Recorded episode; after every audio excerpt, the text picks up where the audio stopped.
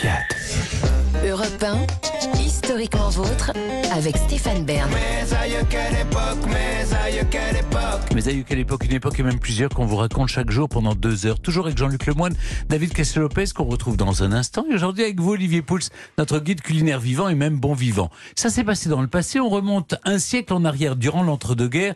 Olivier, lorsque les premiers restaurants chinois arrivent en France. Tenez-vous bien, ils sont aujourd'hui 20 000 en France un chiffre multiplié par 3 en 20 ans. Impossible de ne pas les remarquer avec leur façade souvent euh, chatoyante et leur nom qui invite au voyage, le mandarin oriental, le dragon de feu ou la baguette dorée.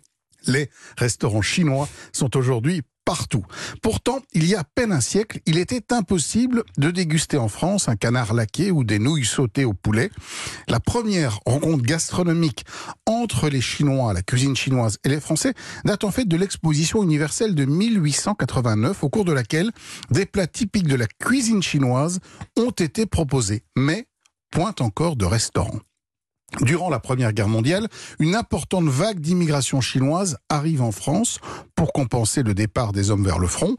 Ils importent avec eux leurs coutumes évidemment leur cuisine. Au lendemain de la guerre, ils ouvrent du côté du quartier latin des petits restaurants très simples qu'ils sont majoritairement les seuls en fait à fréquenter. Le premier restaurant chinois répertorié à Paris est installé rue Royer-Collard, dans le 5e arrondissement. Il existe toujours et il s'appelle l'Empire Céleste. Wow. Alors que peut-on y déguster, Olivier? Alors à l'époque, des plats extrêmement simples et bon marché, surtout à base de riz, d'un peu de légumes et de viande bouillie. Parce qu'en fait, ces restaurants se heurtent à deux problèmes.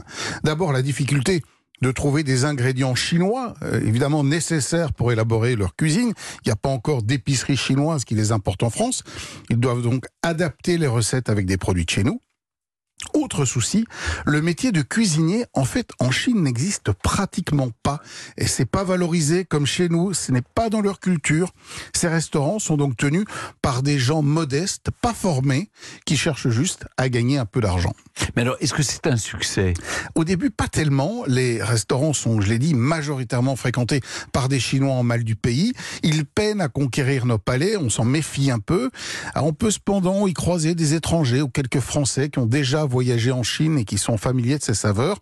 C'est après la Seconde Guerre mondiale que les restaurants et les traiteurs chinois se développent vraiment ils finissent par piquer notre curiosité. Le voyage est à la mode et manger chinois devient tendance. L'importation bah, des produits d'Asie permet la découverte de nouvelles saveurs, même s'il faut bien le reconnaître, la grande majorité des cartes de ces restaurants se ressemblent comme des copier-coller, des cartes à rallonge qui tournent toujours autour des mêmes plats, riz cantonais, rouleau de printemps, chop-soy, boule coco, des plats qui en fait en réalité ne sont pas vraiment chinois mais vaguement asiatiques au sens large du terme. On mélange un peu tout, des influences chinoises mais aussi thaïlandaises et cambodgiennes. Bon, c'est pas très authentique en fait. Ben, les plats sont souvent adaptés à nos palais et il faut dire que nous avons une profonde méconnaissance en fait de la culture et de la culture culinaire chinoise, des cultures culinaires chinoises faudrait-il dire, car la Chine est un pays immense, il n'y a pas qu'une cuisine, mais une multitude de cuisines comme chez nous.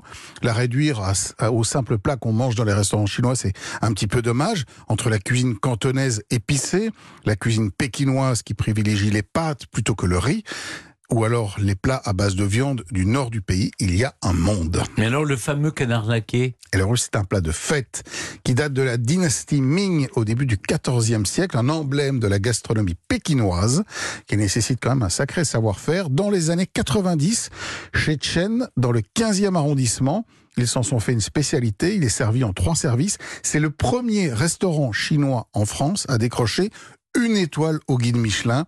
Alors évidemment, il ouvre euh, la voie à toute une série d'établissements qui défendent aujourd'hui une cuisine chinoise raffinée, authentique et gastronomique loin des clichés qu'on trouve encore trop souvent. Merci beaucoup Olivier.